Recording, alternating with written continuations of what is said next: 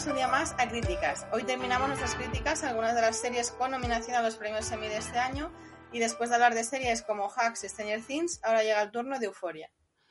Serie nominada a tres Emmys interpretativos, incluyendo a Zendaya como mejor actriz, que ya hizo historia en 2020 al convertirse en la actriz más joven en ganar uno.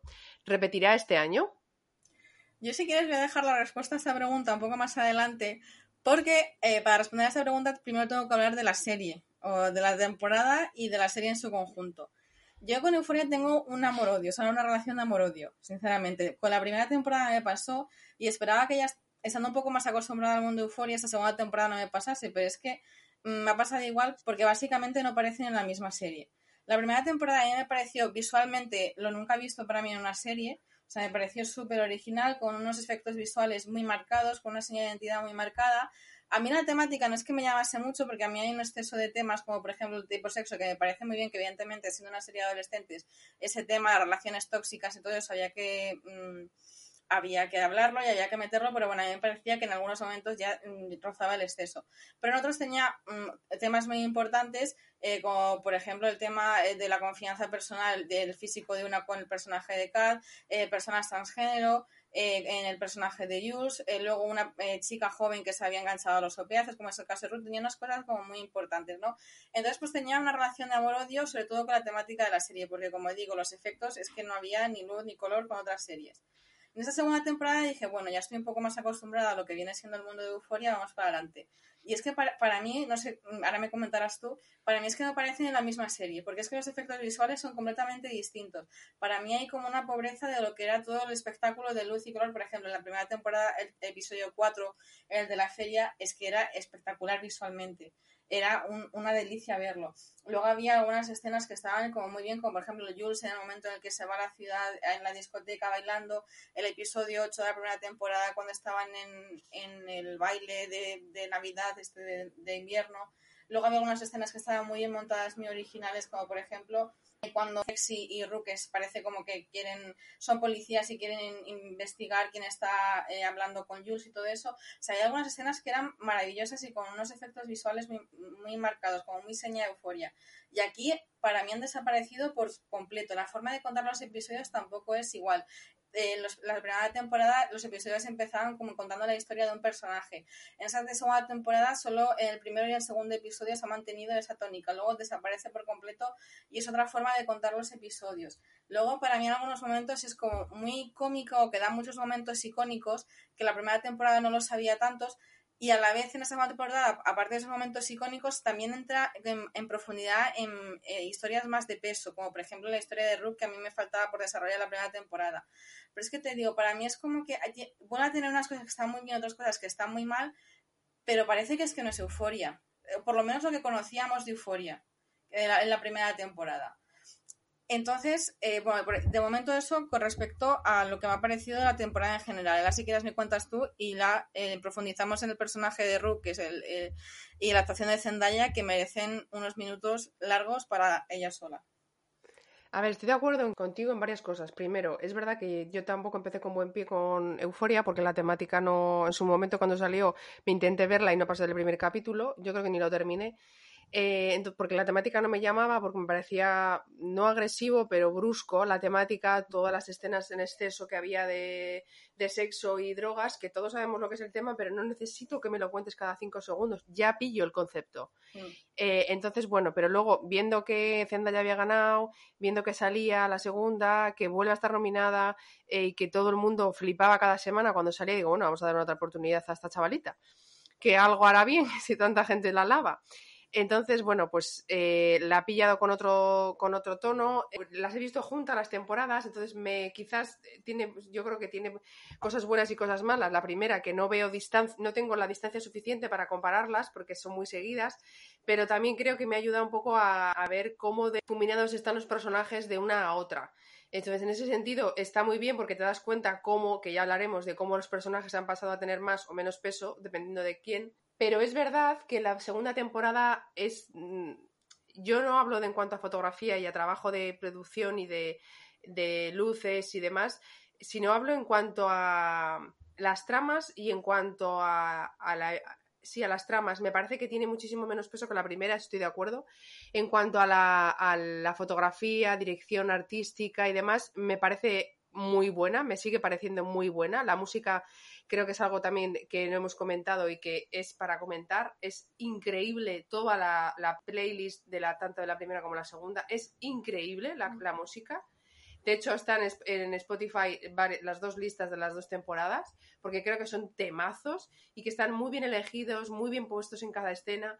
Eh, las luces, dirección artística, todo, todo. Eso mm, para mí está igual, pero es verdad que en cuanto a peso de tramas, esta segunda temporada nos hemos centrado en el triángulo Nate, Casey y Maddie. Para mí, tiene, han tenido más peso que eh, Rue. Aunque Rue ha tenido, que ya comentaremos, ha tenido eh, cosas muy potentes, pero le, han dado peso a otros personajes como Fesco, eh, como el pasado de Cal. Entonces, eh, por un lado bien porque han salido a la luz otros personajes, pero por otro lado mal porque Rue es la, el eje de la serie. Para mí es la, voz narrativa y es en, lo que gira en torno a Rue todo, a sus amistades. A ver, no solo no es que gire en torno a ella, pero te la venden así en la primera temporada.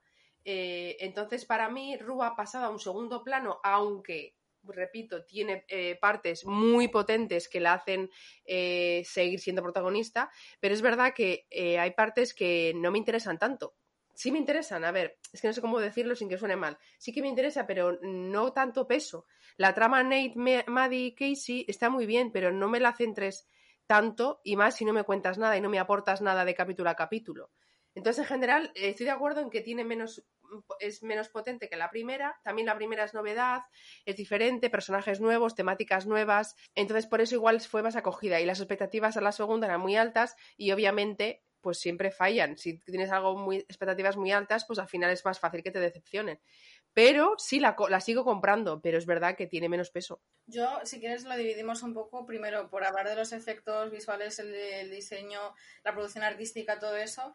Em, a mí, sinceramente, te digo, es que a mí eso es lo que me atrapó de Euforia, porque como tú, la temática era como eh, exactamente lo que tú comentabas, demasiado excesiva en algunos de sus puntos, que entendemos muy bien y es muy necesario, bueno, muy necesario, entendemos muy bien que, mm, que haya que hablar de sexo y más en, una serie sobre adolescentes y todo eso, pero como tú dices, es que no tengo necesidad eh, de ver penes todo el rato, que es que es exactamente lo que pasaba en Euphoria temporada 1, es que era constantemente, es como, ok, ya lo he pillado, pero eh, ya, o sea, no necesito más. Y es que lo que me atrapó de Euphoria en la primera temporada es que los efectos visuales, la fotografía, el diseño de producción eh, flipantes, unas escenas también montadas en cuanto a luz, que es que es que te atrapaba. Y te digo, a mí en esta segunda temporada, porque lo he ido apuntando, eh, primer y segundo episodio para mí han sido de los más básicos, como digo, solamente en cuanto a lo que viene siendo el estilo em, de grabación, el diseño de producción, luz, todo eso. Luego, hablaremos de lo que tú comentabas, que es como ya más la trama y el guion. El primer episodio, que es la fiesta de Nochevieja, sinceramente, muy sin más. El segundo ni te cuento, que es cuando te cuentan eh, la vida de Fesco y todo eso. El tercer año me parece una maravilla, pero porque es el que me parece que tiene más momentos icónicos, como es el momento Oklahoma, como es el momento de casi tres horas, eh, levantándose tres horas antes por la mañana para leerse, que tiene como más momentos memes o más momentos icónicos de la serie, pero bueno, sin más en cuanto a lo que viene siendo efectos, o sea, los visuales. La 4 tiene una escena muy buena que es el momento de la iglesia de Ru cuando se está en mitad del high, drogada, perdida, y está en la iglesia, eso, ese sí que para mí es uno de los grandes momentos em, eh, de, la serie en, mm, en cuanto a estilo, en cuanto a forma de contar la historia y luego, a partir de ahí, mm, pasamos ya el 5 y el 6 a lo que viene siendo el guion, que lo agradecemos un montón y ahora entramos. Y luego el 7 y el 8, que es el teatro, la, obra de teatro de Lexi, ¿a ti no te ha parecido que tiene mejores decorados que muchas horas de Broadway? Es que yo estaba flipando como diciendo, pero vamos a ver, que se agradece porque es que está súper bien hecho, las transiciones de un escenario a otro en medio de un teatro, pero vamos a ver que estamos, se supone, en un teatro de un instituto, o sea, que la chica tiene mejores decorados ahí con un tío vivo girando, bueno, con un caballito girando, que la chica tiene mejores eh, escenarios que los que tiene un teatro de Broadway, no fastidiemos. Pero bueno, se agradece por la parte de que, bueno, al final y están haciendo una serie y están súper bien hechos. Para mí ha sido casi lo mejor en cuanto a, a visuals y cuanto a decorados de toda, la, de toda la temporada. A ver, em, en cuanto a los trabajos de luz eh, y de fotografía de la segunda, yo tengo que destacar, eh, a mí el primero me encantó cuando se encuentran eh, Jules y Zendaya, o sea, perdón, y Rue, en la fiesta, el momento en el que todo el fondo negro pasan, están tranquilamente en la escena y de repente pasan a fondo negro y ellas con los focos. A mí me pareció preciosísimo eso. Cierra todo oscuro y ellas con los focos. Era para mí es muy teatral, me recordó mucho a teatro. Me pareció precioso ese momento de se encuentran después de un tiempo que han estado separadas, la primera vez que se ven en, con rodeadas de gente, pero para ellas era como si estuvieran solas. Ese momento me pareció precioso. Luego, en los capítulos 3 y 4 tiene escenas increíbles, como tú dices, la de Oklahoma, el momento de, el momento de que mea el padre de Nate en casa, me parece un escenón increíble, que es verdad que es un poco surrealista y ridículo por, lo, por cómo no lo que dice, porque lo que dice no son más que verdades, pero es como lo están viviendo y lo que está haciendo, mm, con el pene en la mano mientras mea y dice cuatro verdades a cada uno, es como, ole, ole esta escena, o sea, me flipó esa escena.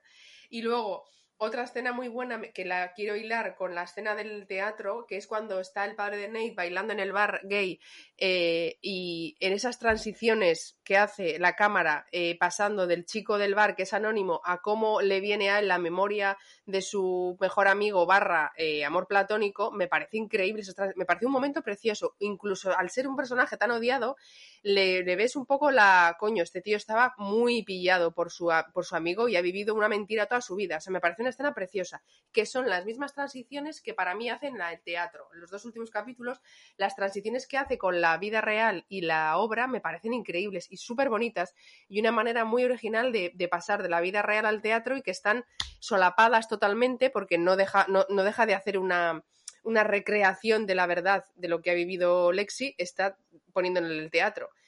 Los dos capítulos últimos a mí me han encantado. Hay mucha gente que no le ha gustado el teatro, que para ellos sobraban. Para mí me ha parecido precioso. Eh, es verdad que el, precioso en el sentido a cómo pone de cara, pone cara a cara a todos y cada uno de sus amigos y les enseña lo que son, o lo que ella cree que son, o lo que ella ve. Y eso duele. Y eso duele cuando al final, primero, tú no lo reconoces y segundo, dices, joder, que es que esto lo han, pillado como soy de verdad. O como mis taras, o mis traumas, o lo que sea. O sea, me parece muy original en ese sentido, pero muy heavy a la vez, muy duro de, verlo desde fuera. De hecho, se cabrean varios, que ya veremos que para mí hay gente que no tiene derecho a cabrearse y otras sí. Pero eh, las transiciones que hace ahí me parece súper muy bonito, el número musical del vestuario me parece flipante y me parece para aplaudirle esa idea porque es tal cual, chapó. Y, que, y el presupuesto, obviamente, ni, ni, ni, Broadway tiene esos, esos, esos, escenarios, ni esas transiciones, ni esos focos, ni ese equipo técnico que, hablaban cuando estaban en esto. Quiero un 45% de sombra en la izquierda y un 38%. Perdona, que tienes 17 años. ¿Qué sabes tú de fotografía y de luz? Cero. O sea, no vayas ahí sabiendo ni que fueras tú un técnico de luces de Broadway.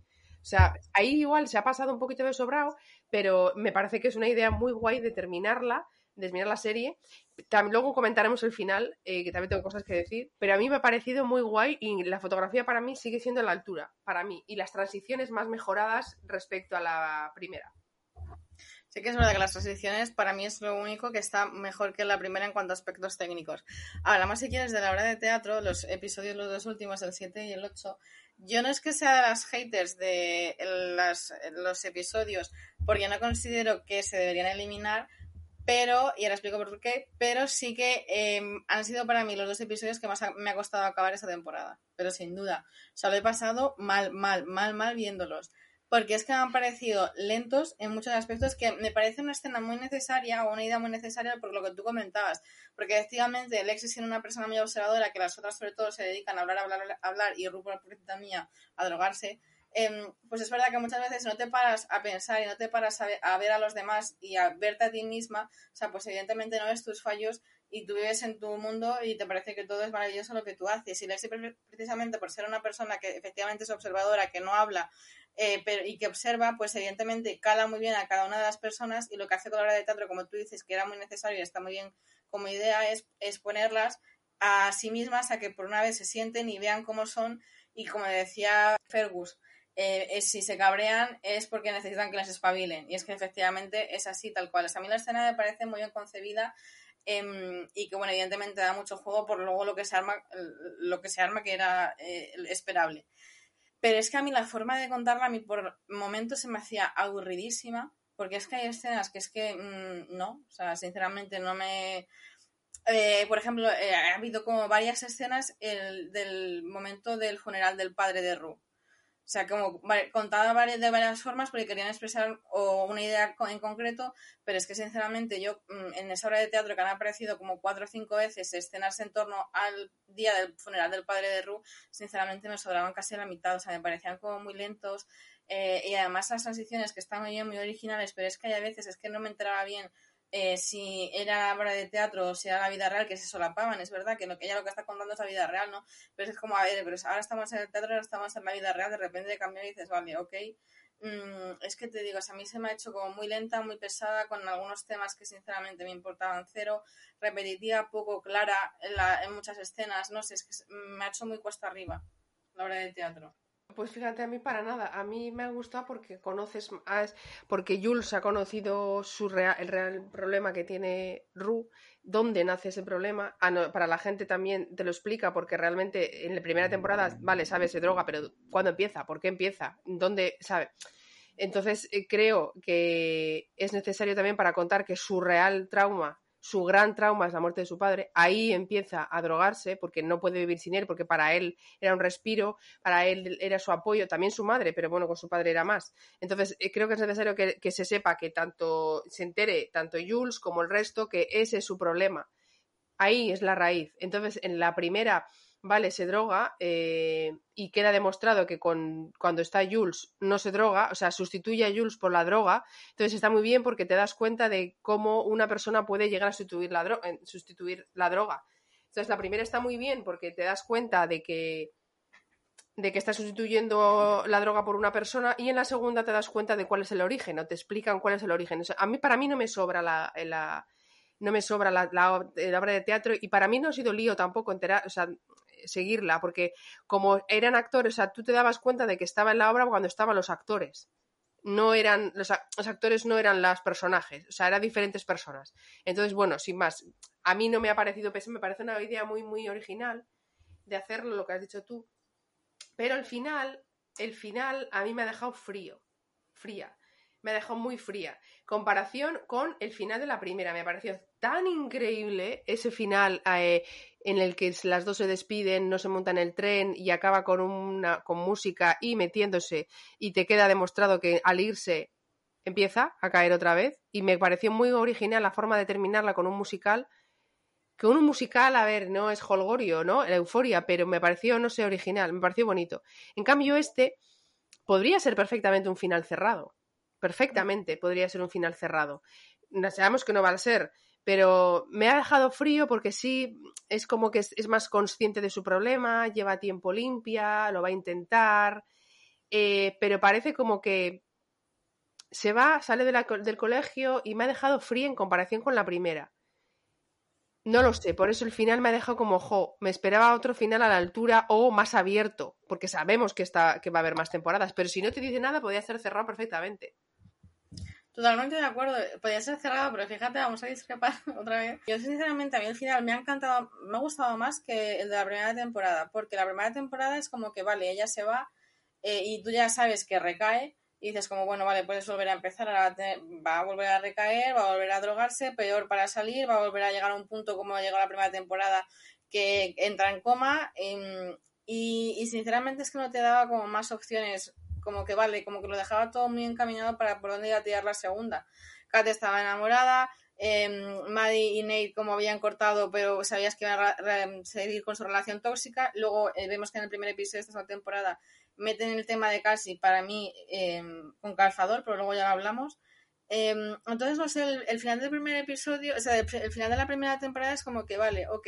Y en esta segunda mm, me ha gustado mucho más porque es que es verdad que podía ser perfectamente un final de, serie, mm, pero me ha gustado mucho primero porque venimos de lo que viene siendo la vorágine del teatro, que para mí es como todo muy frenético, que si me sube la otra, que si la otra va a pegarla, que, y lo que ves a todo el mundo nervioso porque se está dando cuenta ya todo el mundo de que eso es la vida real y cada uno se está exponiendo sus, a sus verdades y a su personalidad y no le está gustando nada, Em, pero es que, bueno, por ejemplo, en el caso de Nate, eh, culminando la, la, venganza contra su padre. Luego, en el caso de las otras pobres, que para mí han sido una desgracia esta temporada, el caso de Casey, Maddie, Kat y compañía, que es que me encanta el final de ellas, que eh, porque está en el baño y la pobre casi dice, bueno, me ha dejado Nate, lo, mejor de todo es que hemos armado el pitote, pero me ha dejado, o sea, ya no estoy con él, y Madeline mirándola y dice, hija, eh, esto acaba de empezar, como diciendo, si esta es la primera ruptura de 50 que va a haber, porque o sea, me lo ha hecho a mí y te estaba diciendo que es relación tóxica y tú vas a tener la misma con él, o sea, este es el principio de muchas. Y luego Ru es que me encanta porque efectivamente, bueno, la relación que tiene con Jules para mí en esta temporada es eh, pésima. Lo único bueno es el momento en el que Jules hace darse cuenta de tienes un problema grave y te vas a tener que curar, porque en el resto para mí ha sido un poco venoso. Eh, sobre todo el personaje de Jules en general. Y bueno, es como diciendo, sí, te perdono, gracias por, por haberme dado, por haberme hecho darme cuenta de que, de que tenía un problema, pero bueno, como es cortar por lo sano, como me tengo que salvar yo a mí misma, tengo que curar yo a mí misma, yo no puedo, no necesito a otras personas o no puedo depender de otras personas porque si no pasa lo que pasa, como pasó la primera temporada, que al momento en el que no tengo, no tengo a esa persona voy a volver a recaer. Entonces no puedo volver a mi primer amor, a depender de alguien y tengo que mm, curarme y luchar por mí misma. Entonces a mí sinceramente me, me ha encantado el, final. es que el primero me dejó muy fría, como diciendo, ok, pues vale, ya sabemos por dónde va a ir la, la segunda. Pero en, este, en esta temporada, no sé, me, me, ha gustado más, pero efectivamente voy a ser el final de serie. A ver, es verdad que mm, me pareció muy bonito también. Eh, a mí, Jules es el personaje que más me gusta, al menos en la primera, es el que más me gustaba. Eh, pero es verdad que Jules, o sea, mm, la relación de Jules y Zendaya ha, como ha, subido de nivel, ha madurado. Es decir, vale, somos pareja, no sé qué, pero llega un momento cuando Jules se da cuenta de verdad, ya no solo porque se, las dos están liando con el mismo chico, sino que ve, se da cuenta o le chivan que se está volviendo a meter y ya, ya no se mete solo pastillas, se está metiendo de todo. Em, entonces es cuando decide a riesgo de perder la amistad y perderla a ella, decírselo a su madre. Entonces creo que ha subido de nivel en ese sentido, en el que la quiere tanto que prefiere arriesgar a romper, a que haya, a que se rompa la amistad y el noviazgo eh, para que ella esté sana. Y al final de la serie, cuando ella va, en toda la serie no se hablan, o de la mitad para, para el final no se hablan porque están enfadadas por la traición, pero yo creo que al final sí ha sido bonito el final de ellas dos cuando están sentadas en la en el teatro, que ya se, está yendo la gente, Jules se acerca como, ¿qué tal? No sé qué, y yo creo que ahí Ru se da cuenta de que, vale, tengo que desintoxicarme, pero también de personas, no de personas, sino de relaciones o necesito espacio para mí, tengo que cambiar yo para no volver a caer, no tengo que separarme de las drogas, tengo que cambiar yo y mi dependencia. Y eso pasa por dejar al amigo, a Elliot, que ya le ha perdonado, pero ya le dice claramente no podemos ser amigos, al menos mientras te estés metiendo, porque yo me estoy metiendo, por lo tanto no soy buena compañía, fuera. Y con Jules, dado que ha sido pareja y gran amiga, le duele más la traición. Obviamente, se necesita un tiempo, un reposo y necesitan alejarse, aunque se quieran, aunque acaben juntas. Pero entonces, en ese sentido, cuando le da un beso en la frente me parece súper tierno porque es como que sí, está todo bien, tranquila, pero me voy no acaban mal, acaban como un hasta luego. De momento necesito estar separada, no de ti, de todo el mundo, incluso de, su madre, porque es muy duro cuando la madre le dice, si tengo que perder a las dos hijas, prefiero quedarme con tu hermana, porque tú estás medio perdida. O sea, no voy a perder a dos hijas. Eso me parece muy duro de escuchar y de decir por una madre. Entonces, al final también necesita espacio, la madre necesita espacio, la hermana necesita espacio porque tiene mucha carga, la hermana está sufriendo, entonces eh, necesita espacio, necesita curarse, estar tranquila, alejarse, con buena compañía, obviamente, porque malas compañías ya sabemos que no traen nada bueno. Eh, y yo me esperaba que el tema de la camella acabara de otra manera, porque el tema de la camella con la maleta, no me creo que una camella te perdone la deuda de 50.000 pavos en pastillas que los tienes por el váter y venga, hasta luego, no pasa nada. O sea, yo pensé que por ese lado o iba a obligarla a prostituirse o iba a obligarle a hacer algo para devolver a la pasta. Me parece una tía que, que parece tonta, pero de tonta no tiene nada, tiene cinco matones en casa, señores. O sea, ese, eso no sé cómo lo va a solucionar. Me, eso me, ha quedado cojo porque digo, bueno, ¿y cómo vas a arreglar esto? Que no me manda, o te manda un matón y te da una paliza, o te prostituye para que le pagues la deuda. Una de dos. Entonces, eso me parece un poco cojo, que igual lo dan la vuelta en la, tercera, puede, pero si vuelves a meterte en ese círculo, vuelve a entrar en la droga. Y me parecería excesivamente demasiado. Ya es como, vamos a pasar de nivel, venga, vamos a evolucionar como persona, eh, con mi vida, o sea, no vuelvas a meter en la droga, o al menos eh, con la camella si la hace volver a meterse. Entonces, eso me ha dejado un poco también como a que esta pava le va a perdonar 50.000 pavos, lo dudo. Entonces, eso me ha quedado un poco cojo, pero ya te digo que Zendaya tiene esos puntos sin más. Eh, tiene un par de capítulos muy buenos, pero para mí se lleva más protagonismo Nate, Casey y Maddie, que por cierto, lo que has dicho tú, la, única trama que para mí está abierta es Maddie, Casey y Nate, porque vamos a ver el, el rodeo que van a dar con la relación tóxica, porque, perdona que te diga, pero Casey es tonta. O sea, porque estás viendo eh, lo que está haciendo tu amiga y tú te enchochas después de salir de un aborto y de una relación que también te han dejado eh, y te metes con el tío más tóxico ahí en el instituto. O sea, no sé, es la única, los únicos personajes que para mí han quedado abiertos, los demás están cerrados. Eh, bueno, por comentar el tema de la camella, efectivamente se queda totalmente ahí en el aire y puede ser o que lo hayan hecho simple, o sea, como que la historia simplemente se acaba ahí, como el momento cómico de Zendaya yendo por las pastillas y se la lleva todo el rato el episodio, que me encanta con la maletita cuestas, además incluso está la reunión de desintoxicación, y que bueno, lo dejan ahí simplemente que efectivamente pueda ser como una puerta abierta la próxima temporada que Zendaya se, que esté luchando por rehabilitarse y todo eso, y de repente llegue la camilla diciendo, oye, vaya las pastillas, te vas a prostituir o lo que sea, Em, y por lo que se entre en ese mundo otra vez y la haga recaer, que es que realmente si no haces recaer al personaje de Ru, es que tampoco tiene más, digo yo, o sea, más historia, porque Ru es su lucha contra las drogas. Entonces, mm, evidentemente, no sé, que la dejen ya para los restos limpia, mm, a mí me, me, resulta muy difícil. Yo creo que, evidentemente, si te das cuenta, la última frase de ella es como que el resto de ese curso permanece limpia. Eso deja entender que luego vuelva a recaer porque si no diría desde entonces estoy limpia o desde entonces seguí limpia, no dice el resto de ese curso seguí limpia. Entonces entiendo que el que viene no va a ser, no va a estarlo. Volver a la dinámica de volver a intoxicarla me parece repetitivo. Creo que se pueden indagar otros temas como cuáles son las consecuencias de haberme metido de todo y cuáles son las consecuencias de con mi familia, de que no se fían de mí, de que están sobreprotegiéndome. Creo que puede eh, ampliar otros campos, creo. Volver a meterla en, en este eh, me parece complicado. Eh, que, la, que la metan en otras relaciones. Si Jules no me aparece o de momento no va a querer estar con Jules, perfecto. Pero va a que aparezca gente nueva, que le aporte cosas o no le aporte, o le dé, lo de, o que supere su trauma con su padre.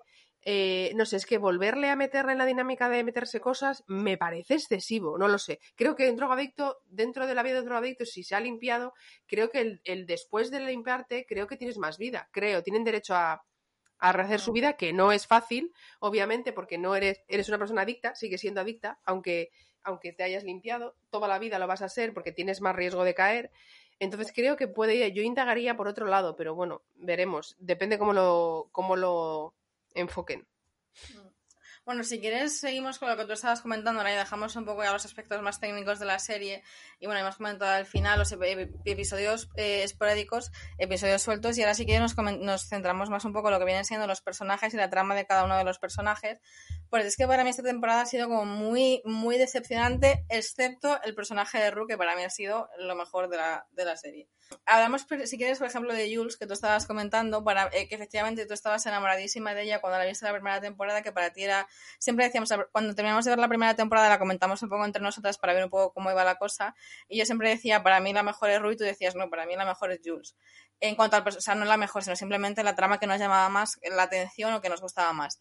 Y es, es verdad que para mí en la primera temporada, la primera temporada era como una maravilla, porque es que era un personaje tan rico, o sea, una persona transexual que estaba en, su transición, o que había comentado su, transición eh, siendo aún adolescente, em, que empezaba a vivir ya como una mujer, pero aún así todavía tenía eh, como esa necesidad eh, de que la validasen los hombres como mujer y por eso se acostaba con tantos hombres buscando esa validación y de repente llega y se de una mujer que, o, o, de dos mujeres que eso nunca ya lo había pensado. Entonces que era como un personaje que era como ir descubriéndolo porque ella misma se estaba descubriendo como mujer.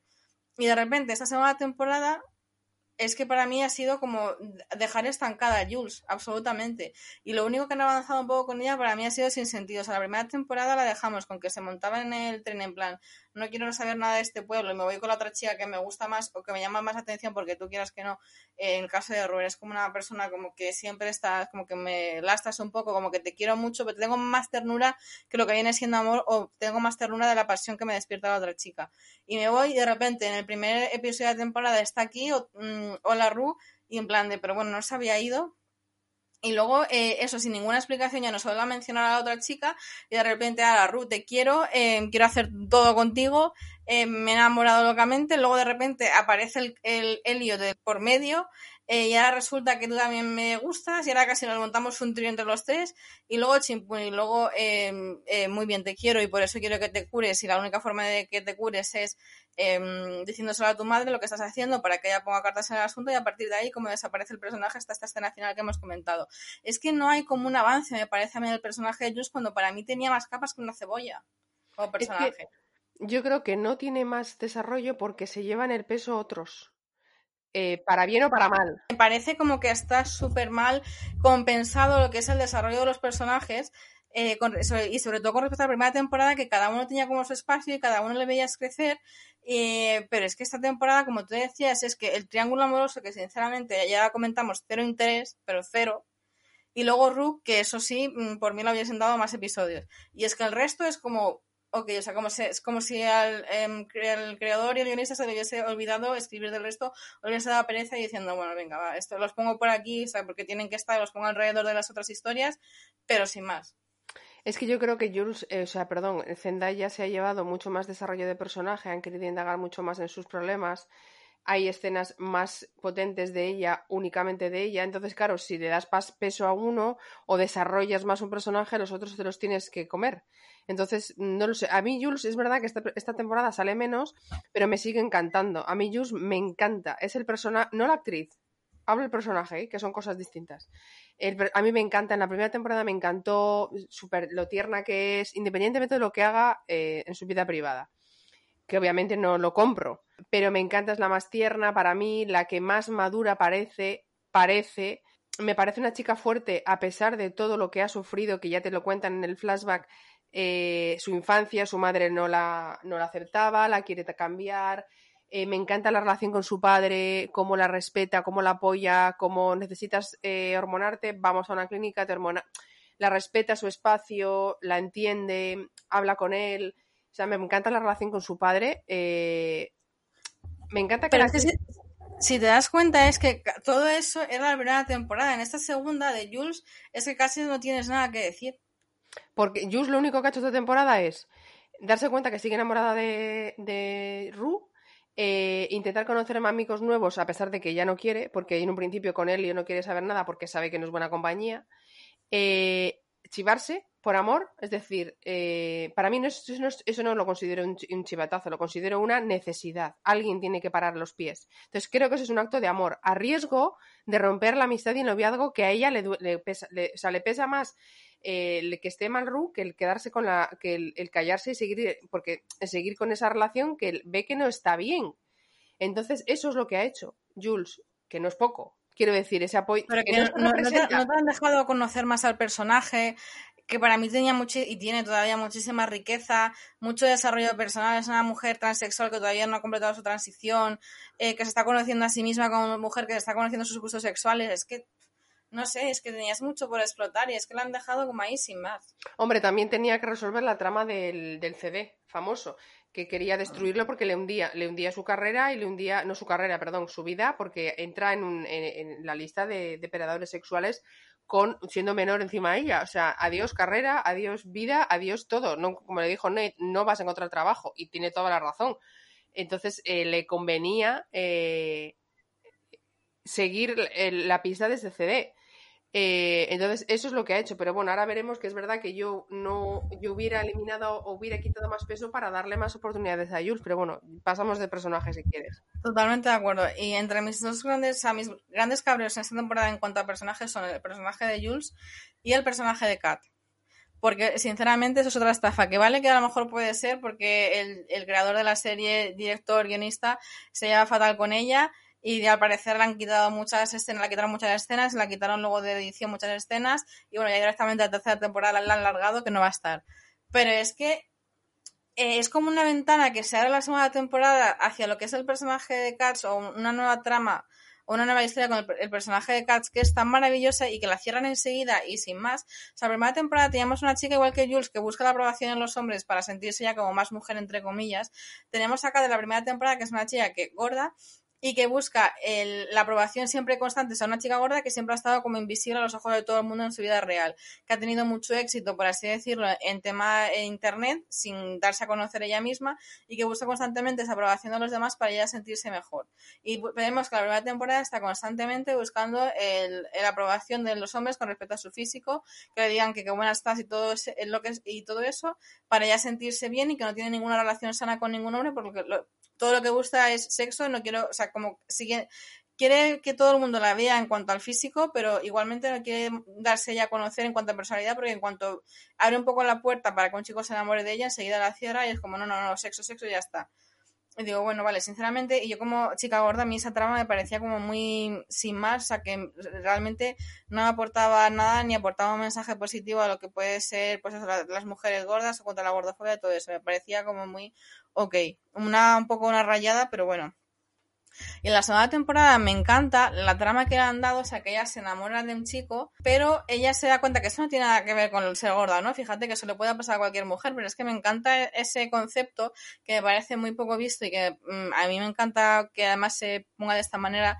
Una, o sea, tú te enamoras de un chico o le puedes querer mucho o te encanta su personalidad, que es lo que le pasa a Kat, que le encanta el chico, no le ves ningún defecto porque ella hace una lista de pros y contras y le ves todo a favor, eh, nada en contra y dices, y aún así mm, le quiero como un amigo, pero no como pareja, no me pone, em, no, o sea, falla algo ahí y tú dices, bueno, puedo ser yo, ¿no? Simplemente, o sea, le quiero mucho y, y, como un amigo y quiero que me guste como pareja porque es todo lo que busca un hombre en vez de buscarme por ahí a un chico malo que me va a dar mala vida como el caso de Nate a Maddie y es que no puedo. Y es que me parecía como una trama súper interesante de una chica que ya empieza a aceptar su cuerpo y que se enamora y que dice, venga para adelante, pero es que por mucho que quiera enamorarme, que es un chico encantador, no, no me pone o no me atrae.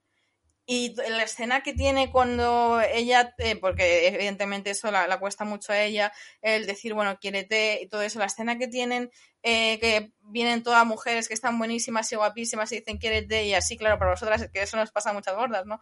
Que todo el mundo te dice sí, quiérete, como eres, no sé qué, claro, te lo dice gente que está buenísima y que todo el mundo está detrás de ellas, tú dices muchas gracias por decírmelo, eh, tú no tienes ni idea por lo que yo paso por esta vida. Y esa escena que está como rodeada de mujeres que la dicen quiérete, quiérete y, tú, y ella sí, sí, vale, ok, a mí me encanta, o sea, es que, es que realmente lo poco que hemos visto de Cad en esta temporada y me ha encantado, pero es que me da mucha rabia porque efectivamente pues, podría haber tirado mucho más por ahí y darle mucho más rollo, o sea, y más el tema que ya que ponemos a una chica gorda en el elenco, que me parece muy necesario, que haya más representación de las gordas en series y en películas y que se traten más temas, pues eso, más pues de aceptación del cuerpo femenino, eh, te digo, ha pasado como muy sin más, que es verdad que puede ser que sea porque no, no se aguanta el creador y ella, pero bueno. Pues mira, aquí combinamos diferente.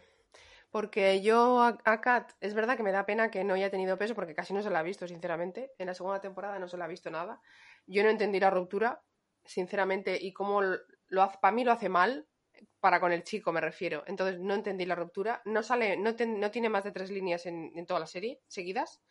Entonces me da pena, se ve clara, ahora que sabemos que nada más está en la tercera, entiendes por qué es así la segunda. Me parece injusto con la serie y con la actriz, pero bueno, eso es otro debate.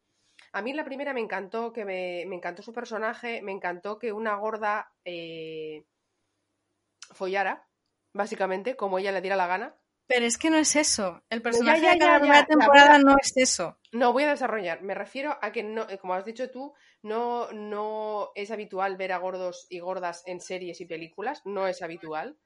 Eh, y que hubiera una que por fin, después de, de, se, de, los primeros capítulos, es muy cuitada, muy, muy tranquila, muy tímida, solo sus amigas, es la amiga de las tías buenas, como suele pasar en la realidad. Entonces es al principio, pero luego ya se da cuenta que si se empodera puede tener a cualquier tío. Es verdad que paga, o es al revés, eh, ellos pagan para que haga X cosas de dominatrix y de todo lo que sea, vale. Es verdad que no es una relación real, vale pero cuando en la feria se encuentra con un chico que por fin la quiere, la ve, la ve debajo de esa carne, a ella le cuesta entrar. me cuesta entrar. Entonces me parece que es, a, mí me gustó mucho ese personaje por, las vueltas que da, porque al principio ve que solo va a encontrar aprobación a través de Internet, cosa no real, eh, porque ella nunca se le ve la cara en, la, en, el este y pagan para que ella haga X cosas, eso no es real. Eh, pero luego da la vuelta cuando por fin ella va de dominatrix incluso en la vida real, porque viste como una dominatrix también en la vida real, va al instituto igual, pero hay un chico que la ve eh, de verdad sin esas pinturas y sin esos cueros y sin eh, detrás, debajo de esa carne y no le mola. Es decir, no le mola, es decir, esa está para mí, Kat tiene un problema de inseguridad más allá de la gordura, tiene un problema de inseguridad increíble, porque cuando vea, no me acuerdo cómo se llama este chico, eh, hablando en la feria con una chica que no está hablando de nada, porque en nosotros sí oímos la conversación, estaba, es amiga de su hermano o de su hermana, está hablando de, algo cero celos. Eh, ella ya ve y dice, hostia, no, no, me enfado con él, paso, luego al tío no le explica nada. O sea, tiene problema de inseguridad más allá de su gordura. Tiene, esos celos lo puede tener una delgada, perfectamente. No tiene celos porque es gorda y esa chica es guapa, no, tú ya tienes, estás empoderada, él te ha demostrado que te quiere con tus 120 kilos, no tienes por qué, eh, o sea, no tienes por qué estar celosa porque él te quiere, te lo ha demostrado y quiere más contigo. Entonces, a mí eso me gusta, esos roles, de, ese rol del personaje, de cómo pasa a voy a cobrar por, por hacer cosas a los tíos de internet, pero luego encuentro a un tío que de verdad me quiere, un tío no tóxico para nada, pero no le, no le doy bola o sea, me parece que esa trama estaba muy guay porque creo que está guay, que eso también le puede pasar a una delgada. Quiero decir, de que estamos encontrando, encuentro a un tío em, que, me, que, me, encanta, pero no le doy bola. Hasta que no pasa a toda la serie, no, no empieza a salir con él. Es decir, está, es una gorda haciendo también de cosas que le pueden pasar a delgadas la segunda mitad de la serie, me refiero. La primera mitad son problemas de autoestima por tu peso, vale, pero la siguiente parte de la, serie son inseguridades por ti, no por tu, por tu gordura, porque él ya te ha demostrado que te quiere, independientemente de lo gorda que estés. Vale, ahí hasta la primera temporada. En la segunda temporada, eh, es que no existe, Kat. No existe. Entonces, que no te guste el chico, vale, puede pasar, pero me parece cruel lo que hace con él la forma de romper con él a mí me parece cruel. Seas gorda o delgada. Eh, eh, está buscando la conversación, darle la vuelta a la conversación para que quede mal él. Y él se da cuenta, obviamente. Empiezan hablando y él empieza como la nota rara y empieza, le da la vuelta a la conversación de tal manera que le sale mal. Porque él se da cuenta antes de ¿a qué estás jugando? ¿Qué quieres que te diga? ¿Quieres que te diga lo que quieres oír? ¿Qué quieres dejarlo? Pues es que ahora me voy, levanto y me voy. O sea, dímelo claramente que quieres dejarme porque no estás a gusto. No, no le des la vuelta. O sea, me parece cruel para con él, cuando él se ha portado siempre bien con ella, le ha demostrado que la quiere, eh, que, le, que, le, da igual los kilos que tenga. Entonces, a mí, a mí esta temporada, Kat no me ha gustado, ni creo que estaba bien. Si hubiera seguido en la serie, eh, vale, este, este chico no existiría ya, tendría otras dinámicas, no sé qué dinámicas tendría. Pero a mí no me ha gustado la trama de Kat en esta temporada porque me parece, ¿por qué necesidad hay de romper con un chico? O, no, de romper, sino de romper así. Eh, a ver, es que eso pasa a veces, o sea, em, que eso, que tú quieres mucho a una persona y querrías que te encantase como pareja porque es un chico que es que dices, es que no, objetivamente no le puedo poner un pero, pero no sabes por qué, no te termina de atraer y dices, es, es ahí tú misma, esa es una cosa que te da, te tardas mucho asimilarla y es una discusión que tienes internamente contigo misma de por qué no te gusta este chico si tiene todo para que te guste. Y ese es el problema que le pasa a Kat. Y que me parece que es un tema, como digo, por ejemplo, tú ahora que, comentas eso, como por qué le deja así, evidentemente es una cosa que a ti te cuesta mucho entenderla contigo misma y más tú no sabes explicarle a la otra persona, oye, mira, me encantas, porque es que me encantas objetivamente, pero es que no me pones, o mm, no tengo, o sea, te dejo porque es que no, o sea, es que no es no te quiero, o sea, es que te quiero, pero no como pareja. ¿Y por qué? Y es que es, ella misma lo dice, es que no, o sea, cuando hace la, lista de pros y contras, es que no sé por qué no quiero estar contigo como pareja porque objetivamente lo tienes todo, simplemente es como que falta la química. Entonces es una cosa como muy difícil de explicar, primero para ti misma y de darte cuenta de ello y de, razonarlo y de que te cabreas mucho y dices, ¿por qué no? ¿Por qué no? Mm, y ya se cabrea mucho en esa escena que está haciendo la lista y luego es una cosa que es muy difícil de explicar a la otra persona, entonces por eso ella intenta efectivamente, de una manera muy burda, de, encaminar la, la, discusión con él de una forma en la que él diga algo que objetivamente para cualquier pareja normal sea mm, razón de, no sé si de ruptura, pero por lo menos de un enfado. Y en su caso de ruptura porque es lo que busca, ¿no? Ella está buscando que él diga la frase típica, que a ella le diga, oye, mira, hasta aquí.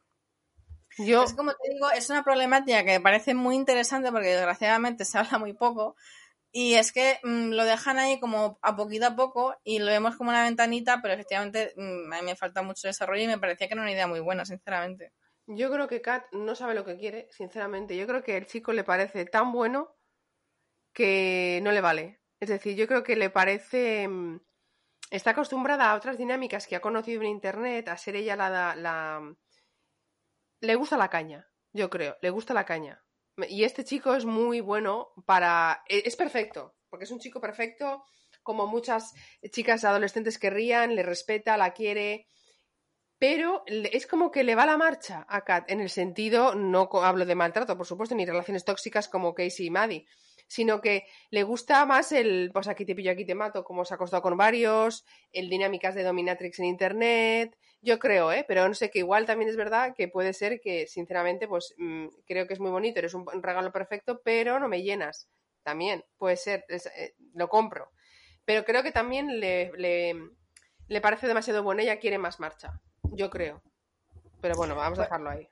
Sí, puede ser, me parece una pena porque evidentemente el personaje de Katy, para una chica gorda que teníamos, que me parece como persona gorda, lo digo, muy interesante que haya más personajes eh, gordos eh, para dar más visibilidad eh, en series y que efectivamente pues, nos quedemos sin ella. Pero bueno, a ver si ponen un o una sustituta. Y bueno, ya lo veremos en tercera temporada. Si quieres pasamos, antes de para mí el personaje principal que es Ruby, yo creo que, tiene todo el peso en la temporada o el, mejor peso, digamos. Hablamos evidentemente del triángulo amoroso que a ninguna de las dos nos ha gustado. Eh, hablamos de Cassie, Maddie y Nate, porque para mí es lo más obvio del mundo que Cassie iba a terminar, no sé si con Nate, pero tirándole la caña mínimo. Sí, bueno, al final no se la tira ella, ¿no? Pero que iban a, acabar diciendo algo, evidentemente, porque casi es un personaje que es eso, o sea, mm, no mide las consecuencias de sus actos, sino que simplemente va a su bola y lo único que quiere es eh, que alguien la quiera o que alguien la muestre afecto, aunque ese afecto no sea bueno pero lo único que quiere es sentirse querida y sentirse eh, que alguien la, quiere tener a alguien. El personaje de cada es la típica persona que no puede estar solo o no puede estar soltero. Necesita siempre a alguien. Entonces, con cualquier persona se iba a enganchar y es que Nate para mí era el personaje obvio porque era como el, personaje masculino que siempre está ahí y evidentemente McKay se iba a tomar por saco porque además mm, sinceramente en la primera temporada pintaba poco y en esa segunda directamente desaparecidos. Y además en la primera temporada le dedicaron, si te acuerdas, el episodio me parece que es el 3 o el 4, como a, cada uno de la primera temporada les dedicaban como un episodio que te contaba un poco su infancia. Mackay era uno y diciendo, pero este tío que pinta la serie para que me cuentes a mí que si el padre era duro con él le tenía entrenando, que sinceramente la historia tampoco era nada interesante. Y efectivamente, ¿para qué narices me lo presentas así cuando luego al final desaparece? Pero bueno, para mí era muy obvio que iban a acabar juntos de un modo u otro. No, juntos, no como pareja, pero vamos, liados mínimamente. Entonces, cero sorpresa. La forma que han tenido de introducirlo me parece de lo más burda con calzador. En plan, eh, oye, ¿quieres una cerveza? Eh, venga, sí, venga, llévame. Y ya miraditas y ya, wow, aquí se arma la gorda.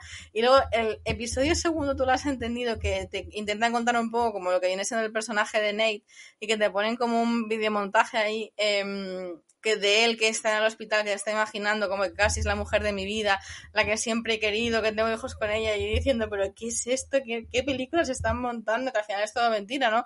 La película que se está montando en su mente cuando él está en coma, o no en coma, pero bueno, cuando está medio en el hospital ahí que le ha dado el botellazo el otro. Eh, en plan, siempre la quise a ella, si me cuento, o sea, me parece que se está puesto ahí en plan, ok, o sea, no he entendido nada en muchos aspectos en este trío. Em, por otra parte, muy predecible. Y luego, sinceramente, lo único que me ha gustado es el personaje de Maddie, que por fin se ha dado cuenta un poco de lo que es una relación tóxica, ha salido de ahí. Y para mí el final de ella es muy bueno en el sentido de que se da cuenta, pues eso, no puedo quedarme aquí porque no me gusta esto, y quiero volar y quiero vivir y sin necesidad de una persona al lado. Y a mí me, me ha parecido como que ella seas como que ha madurado en esta temporada la primera también era un poco como niñata, siempre con el chico, siempre que salir. Y para mí esa temporada em, ha sido como la, temporada en la que Maddie ha madurado. Para mí no, porque tiene momentos de niñata en la que tiene que sujetarla porque va a pegar a la otra.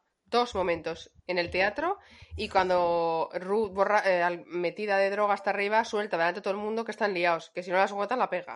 Pero, pero evidentemente esa relación era esperable porque todas, por muy maduras que seamos, a ver, no, no, pegar evidentemente, no la violencia, pero eh, cuando tú de repente te das cuenta que tu mejor amiga salía con tu ex, le montas un pollo a cualquier, a cualquier persona, por muy madura, por menos madura. O sea, eso era esperable. Sí que es verdad que, que lo último es el último momento en el que ella explota y se sube al escenario y, la da la otra luego la da contra la, pared. Sí que es un poco la única salida de tono, por así decirlo, para mí, pero por ejemplo, cuando cuida el niño se ve una persona madura, eh, que luego ya empieza a tener sueños cuando va al vestido de la madre del, del, crío, empieza a tener sueños de quiero esta vida, quiero, bueno, que ya lo sabíamos, ¿no? que le gustaba la buena vida, que mm, quiero ganar dinero sin trabajar, que nos lo explican un poco en el primer, la primera temporada. Y, y luego, pero luego, sobre todo, al final, las conversaciones que tiene con la madre del chico, y luego, por ejemplo, incluso con, con Cassie, como que al final le dice, pues eso, ¿no? Lo de esto es el principio, o sea, como que ya se, ha dado cuenta perfectamente, ya, ya ha roto eso de la relación tóxica y ya se da cuenta mmm, de que merece más. Pero bueno, a ver, yo es que a Madrid la veo igual que la primera temporada, sinceramente, no me ha aportado nada nuevo. Sí que ha roto con Nate, pero ya es lo único, pero se veía venir, porque iban y venían, iban y venían, iban y venían, pero iban y venían porque Nate es gilipollas, básicamente. Eh, entonces, es que Maddie para mí es la más lineal de todas. Para mí, al menos desde Triángulo es la, la, más lineal. La que ha evolucionado, tiene más peso, ha sido eh, casi que por eso está nominada eh, no, no, ha evolucionado como personaje. Para mí tiene escenas. Tiene más peso. No, más peso, pero escenas más potentes. Sale más. Sale más. Al final, una nominación te la dan porque tienes sales más y destacas. No, hombre, no necesariamente, pero para mí sí que. Y por mucho que diga la, la, gente de Cindy Sweeney que hace aquí, yo sinceramente sí, perfectamente la nominación, como por ejemplo, en el momento de Oklahoma, a ver, por muchas muchos jajas que tenga esa escena eh, para que el momento Oklahoma, cuando ya se gira y dice nunca he sido tan feliz y lo está diciendo llorando amargamente, o sea, evidentemente, para mí eso merece, merece nominación. También por, por otras muchas escenas, como por ejemplo cuando el, final, cuando ella ya se vuelve loca, como diciendo iros todos a tomar por saco. O sea, para mí sí que tiene escenas esta temporada que, que merecen, que merecen la nominación. O sea, que sí, yo me cojo de ella. ¿eh? De todos los actores, eh, aparte de Zendaya, ella es la que más peso tiene. Peso me refiero más tiempo en escena. Para ganarte una nominación tienes que, una nominación tienes que tener tiempos, porque es para que te vean. Si no tienes escenas, no te pueden nominar porque no te ven. Acá tú no la van a nominar porque no has estado. O sea, es que no ha estado. Entonces, para que, para que te nominen tienes que estar más tiempo que las demás. Y, este, este, año ella está más que las demás. Más que Maddie, más que Kat, más que Jules, más que todos.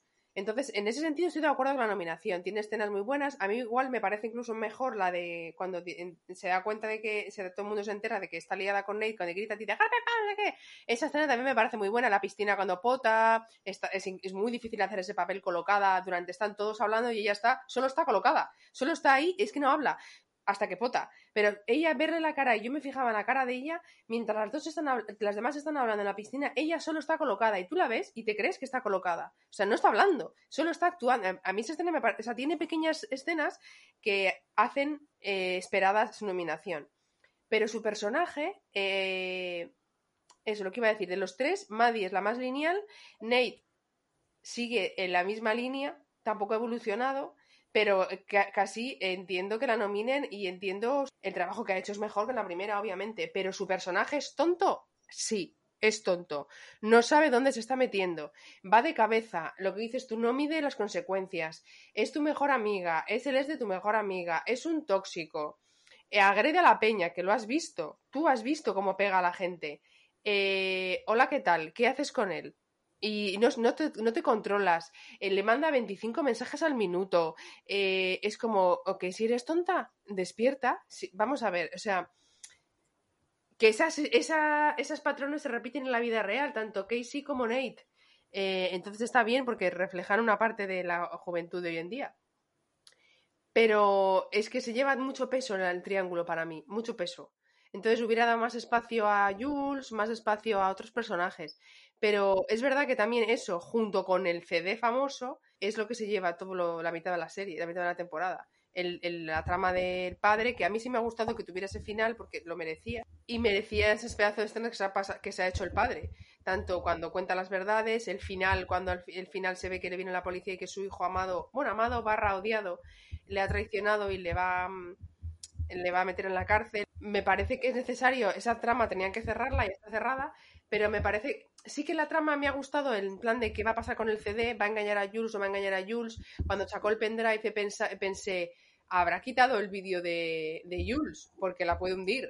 O sea, le das el CD, pero por otro lado en el pendrive no le habrás quitado el, vídeo de ella, espero. De esa trama está guay, la han cerrado, pero se ha llevado toda la mitad de la serie. Cuando igual debería de haber tenido más peso otros personajes, pero bueno, sin más, tiene que haber. Totalmente de acuerdo contigo en que para mí el triángulo se lleva mucho, mucho tiempo para lo que es, sinceramente, que la historia no da para más. Con respecto ya al, personaje de Cara, a mí me ha encantado porque la primera temporada la ves como si un padre autoritario que quiere criar a su hijo a su imagen y semejanza, y al final cría un demonio que se vuelve contra él, pero como no sabíamos más de él, eh, simplemente pues que le gustaba, le gustaba acostarse con chicos transexuales y fundamentalmente menores y ya está, ¿no? Pero me ha encantado efectivamente que esta temporada le dediquen un, un, episodio, al menos a contar lo que viene siendo su juventud, por qué él es así, que me parece maravilloso. Un chico que también tiene un padre autoritario y que se, de repente se da cuenta que es al menos bisexual, ¿no? Que le, que le gusta a su mejor amigo, la escena que tienen en el bar los dos es mm, maravillosa. Luego ha estado por aquí y por allá a lo largo de toda la temporada, que, a mí me ha gustado mucho las aportaciones, como tú comentabas antes, del momento en el que llega y los manda a todos a tomar por saco en la casa, meándose directamente en, la entrada. Eh, me parece muy icónica esa como escena ¿no? del padre que llega y en vez de decir, oye, me voy porque ya no se aguanto y quiero vivir mi vida, eh, lo dice meándose en la entrada. Y luego al final, sinceramente, a mí me ha encantado. Eh, porque efectivamente es como que, bueno, la consumación de la venganza del hijo contra el padre y en el momento me ha encantado lo que dice el hijo, no voy a consentir que tú seas feliz como él ya estaba feliz viviendo fuera de la familia, viviendo la vida que él quería, de acostándose con quien quisiera, sin tener que ir a, moteles, sin tener que esconderse, viviendo la vida feliz em, y el hijo le dice no voy a consentir que tú seas feliz eh, cuando a mí, por ejemplo, me has destrozado en el sentido de que eso de que he tenido que ver cómo te ha costado, bueno, ver, porque ha querido también, o porque ha estado fisgoneando, acostándote con menores y, y todo eso, ¿no? Entonces, directamente el, el pendrive a la policía me ha parecido un muy buen final para el personaje. Y efectivamente no me quedo con la duda que supongo que ya la resolverán en la tercera temporada si en el pendrive efectivamente iban las imágenes de Jules o esas las ha sacado, entiendo yo, es que claro, eh, conociéndole a él, eh, seguramente iban, van en el pendrive, o sea, la otra la ha vacilado diciendo, esta es la única copia, ten para ti, y luego la ha salido en el pendrive y seguramente la policía irá a ver a Jules la tercera temporada. Pero bueno, no sabemos. Pero bueno, si quieres dejamos ahí, ya nos metemos a la madre del cordero, que es el personaje de Ru, que para mí ha sido eh, una maravilla y de verdad, para lo mejor de esta temporada, sin duda, en las escenas de Ru y la historia de Ru a mí la primera temporada, sinceramente, lo que me faltaba de ver eh, por parte de Ru es un poco eh, las escenas del mono, por así decirlo. Porque yo, por ejemplo, en los 10 días, creo que eran en la primera temporada que estaba limpia, que fue cuando se enamoró de, de, Jules y era como el sustitutivo, había encontrado en el amor el sustitutivo a las drogas, que a mí ese concepto también me gustó bastante. Teníamos a una chica que eh, había dejado las drogas y a otras drogas fuertes, o sea, opiáceos, que eso crea mucha adicción. Y es que no la veías como uno ninguno. Y es que a mí me acojonaba en el sentido de estar una chica que ha ido a desintoxicación, ha salido, según ha salido, ha comenzado a drogarse, y ahora porque se ha enamorado, para, y está también, o sea, eh, entre comillas, pero bueno, quiero decir, sin mono ninguno, y, y Dios, que no puede ser, o sea, me faltaba eso, me faltaba ver de Rulo que viene siendo las típicas, entre comillas típicas, escenas de un drogadicto, primero cuando se vuelve loco, cuando no tienes la droga, y después las escenas de mono. Y es que en esta temporada las han los han regalado en el episodio 5, que es magnífico, o sea, el trabajo de ella físico, eh, las escenas, eh, pues eso, corriendo por toda la ciudad, eh, momentos en el que ya es caer lo más bajo posible cuando ya mm, se pone violenta en casa, destroza una puerta, se pone violenta con su familia, se pone a robar, entrar en las casas para robar, o sea, que es que es como ya el tocar fondo. Y luego el episodio 6 que es el momento pues del mono, de lo que viene siendo pasar un mono de alguien que es adicto a los opiáceos, que es lo peor del mundo, que sientes que te mueres, que no puedes ni andar, que o horrible. Y entre los dos episodios, sé que tú te quedas con el 5, con el, con el episodio 5, que es el momento en el que ella se vuelve más violenta, Em, pero yo sinceramente me quedo con el 6, o sea, al momento en el que no es capaz ni abrir un caramelo, porque es que es como que no sabe, tu cuerpo está totalmente bloqueado, lo único que quiere es eh, droga y está temblando por dentro y es que no es capaz ni de pensar. O sea, es que esa escena me parece la leche. O sea, es que es quedarte mirando un caramelo y, y, no poder ni abrirlo. O sea, me parece acojonante el trabajo que ha hecho Zendaya en, en, esta, en esta temporada. Y respondiendo a tu pregunta inicial, eh, para mí eh, se va a llevar el segundo Emmy y si no se lo lleva me parecería un crimen. Y comparando los dos, que no, no, tiene por qué compararse, ¿no? Porque cada premio, eh, y además en cada año compite con actrices distintas y eso. Pero bueno, objetivamente hablando, si yo comparo los dos en medio de Zendaya, para mí este se lleva la palma. O sea, esta segunda temporada, para mí el trabajazo que ha tenido que hacer es increíble. Ha madurado muchísimo como actriz. O sea, que te digo, la primera temporada era como todo más, mm, más o menos lineal. Sí que las escenas en las que se drogaba eran bastante, bastante duras pero esta temporada es que lo ha hecho todo. O sea, es que no la podemos pedir más. O es que es un trabajo físico de interpretación, o sea, increíble. Yo también creo que se va a llevar el Emmy, totalmente. ya lo han grabado, de hecho, el, nombre en la placa. Eh, es el único seguro de este año para mí. Eh, si no se lo dan es un pecado, porque si se lo dan en la primera y no se lo dan en la segunda es como no habéis entendido nada. Pero bueno, vamos al este. A ver, para mí es el quinto y parte del sexto. Antes no lo he dicho, pero es parte del sexto también. A ver, el problema del, del mono que tiene tan grande es porque ya cuando vuelve a recaer es que se mete de todo. Se mete fentanilo, cocaína, eh, cristal, eh, morfina que le da la colega, la camella. O sea, ya se mete lo más grande. Entonces, claro, no es lo mismo un mono de opiáceos que un mono de un mix de todo. Pero igual el mono de opiáceos es fortísimo, porque los opiáceos son súper adictivos, una de las drogas más adictivas que hay. Sí, pero, bueno. Pero ojo que la heroína son palabras mayores, ¿eh? Ojo. Mm. Entonces, si ella más el mix que se ha metido, que no se mete solo una cosa, mete cinco. Entonces, eh, eso partiendo de la base que eh, cuando lo deja con Jules, solo, solo, entre comillas, se metía opiáceos, ahora se mete de todo, entonces como que ha querido mostrar las causas de meterte de todo. Pero que me hace mucha gracia porque el colega se mete igual y no, le pasa lo mismo. O sea, es como, solo le parece como que solo le factan a ella. Entonces, también puede ser porque lo haga con más moderación. O que ya está acostumbrado al cuerpo. No ha hecho tantas paradas, paro, sigo, paro, sigo, paro, sigo. No ha hecho tantas paradas, entonces el cuerpo ya le va acostumbrado a un nivel de, drogadicción. Pero bueno, no, sí, no suma. O sea, es anecdótico, sin más.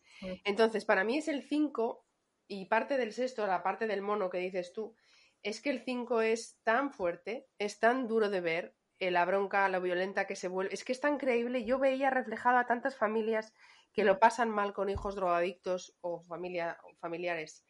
Eh, es que no, no le han podido hacer tan real. O sea, no lo, cuando se da cuenta de que no tiene ya no es que no tenga droga, es que le han quitado la maleta de la colega con la que tiene que pagar. Entonces es como la rabia es mayor. No tengo para meterme, pero tampoco tengo para pagar a esta señora. Es como no tenéis ni puta idea de lo que me habéis hecho.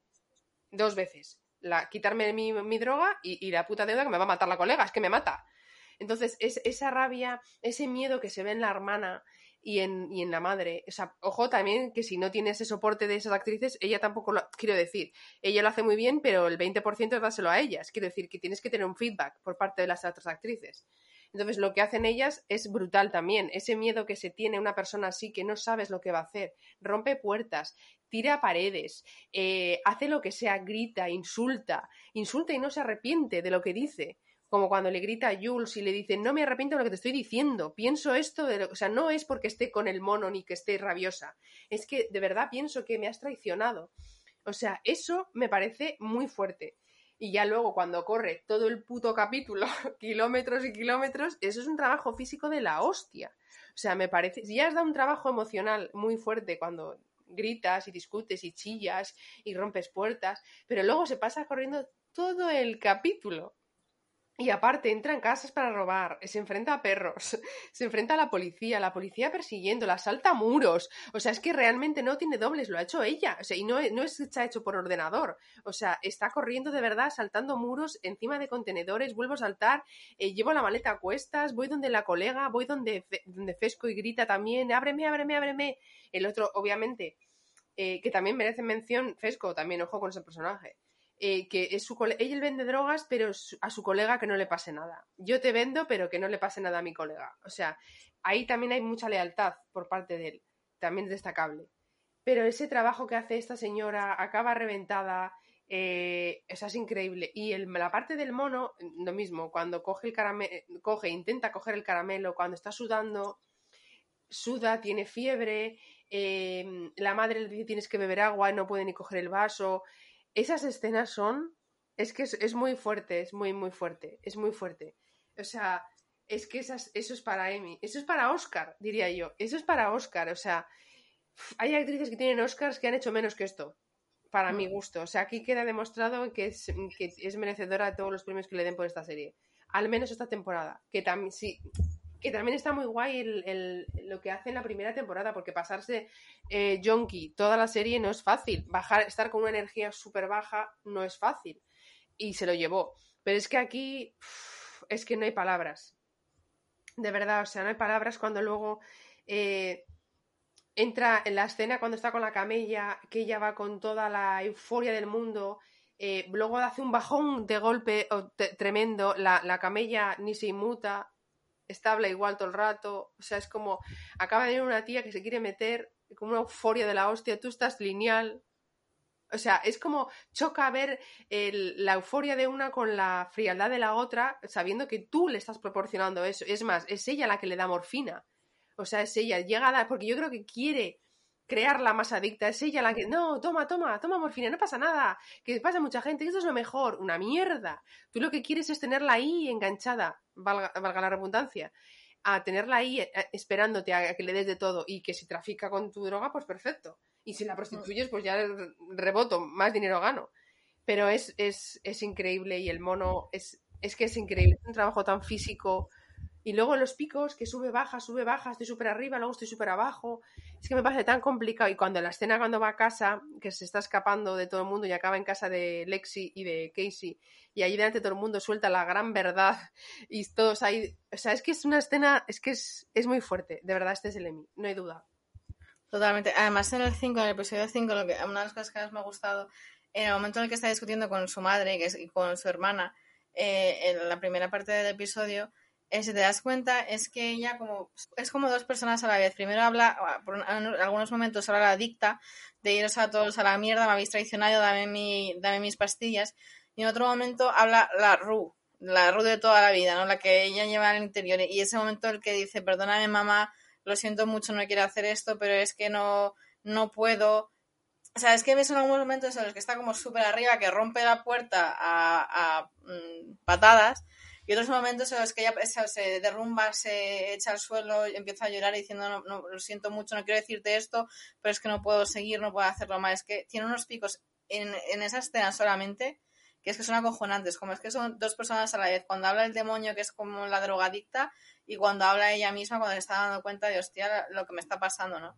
Entonces, bueno, sinceramente, sí, sin duda. Mmm, el, episodio por el que la han nominado es efectivamente el 5.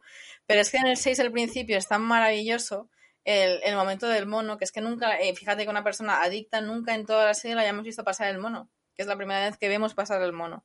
Y es que lo que tú dices es tan real lo que viene siendo el momento del desenganche, el, primer momento de que dejas de consumir, que primero te cabreas, eh, mandas a tomar por saco a todo el mundo, rompes que eso le ha pasado a muchísimas familias, ¿no? Que te rompen la casa del mono, de decir, dame algo, no puedo estar sin que me des algo porque es que noto que me muero, que efectivamente el mono es que te mueres. Em, luego, como intenta ya buscar las pastillas por cualquier lado, mm, corriendo a la ciudad. Y luego al final el momento en el que dice, vale, o sea, ya, bueno, el momento efectivamente icónico de, oye, por cierto, que ya está con, liada con tu exnovio, y se escabulla ahí como, uh, ya la he liado y me voy. Y luego, efectivamente, que es el principio del 6, pero que para mí debería ser todo uno, porque es como todo el proceso, y al final cuando ella dice, vale, o sea, no puedo seguir así, y ya empezó el proceso. Entonces, bueno, para mí, sin duda, comparado con la primera, que es verdad que en la primera temporada el personaje de Zendaya tenía mucho, porque era como mucho más lineal, porque siempre estaba, pues eso, como muy abajo, pero que efectivamente no es nada fácil, pero es que en esta temporada es que nos da todo momentos de euforia, eh, momentos en los que está eh, baja, momentos ya en los que ya conocemos más al personaje, lo que tú decías, el trama con la muerte de su padre. Luego ya los momentos son los de las intoxicaciones, que para mí lo da todo en esta temporada. Sin duda, vamos, es de premio, eh, pero vamos, ni un pero que ponerla a, la actuación de esta temporada. La de la primera había pocos, pero es que ya en esta segunda es que es la leche. Y bueno, ya si quieres ya para acabar, eh, hablamos un poco de las la temporada en general, ¿qué te ha parecido? O sea, ¿qué nota la pondrías toda la temporada? Pues quizás un 7. Un 7 y es por, más que nada es por Zendaya. Eh, por Zendaya la parte de, que demuestra una vez más que se merece el Emmy. Un 7 y no le doy más porque ya te digo, me ha parecido frío el, final y porque se ha llevado quizá más peso tramas que no, lo, no que no lo merezcan, sino que no importan tanto. Un 7, sí.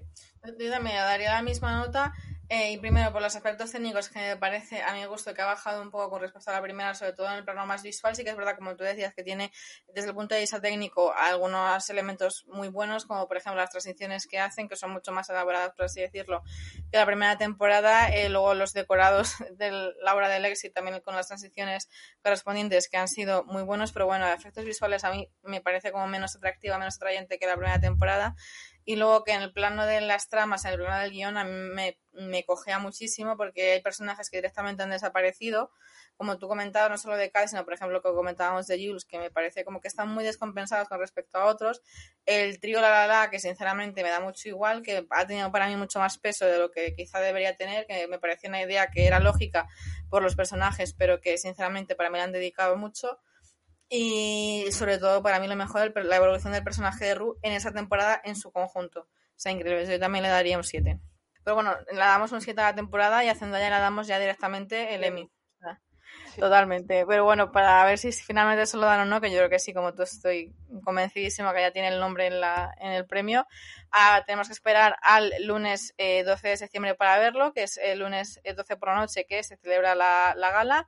Estaremos en directo eh, viendo la gala y comentando a través de nuestras redes sociales por si queréis quedaros despierto y verla con nosotros y la, la comentamos. Y bueno, eso ha sido todo por hoy. muchas gracias por escucharnos y hasta la próxima.